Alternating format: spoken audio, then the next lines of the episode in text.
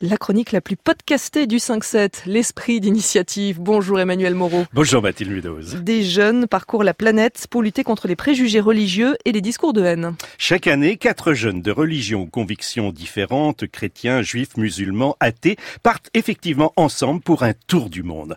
Ce programme de l'association Coexister, Mathilde, s'appelle Interface Tour. Il s'adresse aux garçons et filles de 20 à 26 ans qui, riches de leurs différences, vont à la recherche d'initiatives de coopération interreligieuse.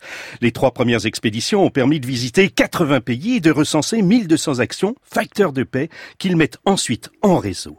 Radia Bakouche, la jeune présidente de Coexister. Les jeunes qui partent faire le tour du monde rencontrent tout un tas d'initiatives. Il y a des initiatives gouvernementales, citoyennes, d'associations. Il y a notamment une initiative à Berlin qui s'appelle la Nuit de religion, où euh, l'ensemble des lieux de culte font des portes ouvertes pour permettre euh, toute une nuit à tous les habitants de la ville d'aller visiter ces lieux de culte et puis un peu déconstruire leurs préjugés. À Berlin, ça se passe euh, comment? C'est tous les ans? À Berlin, c'est tous les ans. Euh, c'est la, ville euh, de Berlin euh, le, le, met en place et le travaille en partenariat avec l'ensemble des lieux de culte. Et ils ont même mesuré l'impact de cette nuit, puisque à Berlin, les actes racistes et antisémites ont baissé grâce à cette nuit. En tout cas, c'est ce que la ville revendique. Est-ce que vous avez réussi à dupliquer cette initiative berlinoise à la France?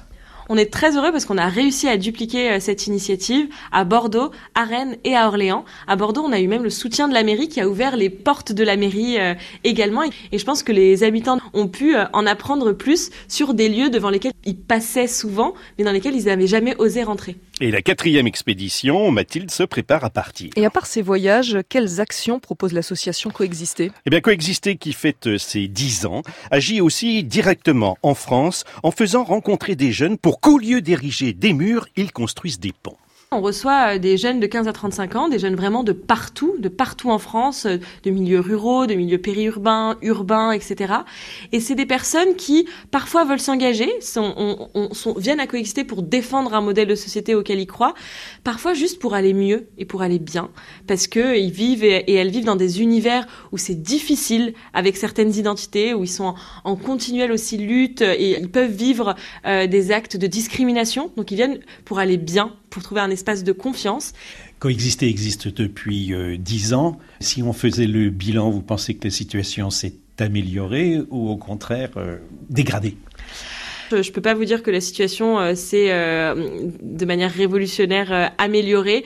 En effet, enfin, il y a, je sais plus quel philosophe a dit ça, mais c'est plus difficile de planter des graines pour faire pousser une forêt que de la brûler en trois heures en un incendie.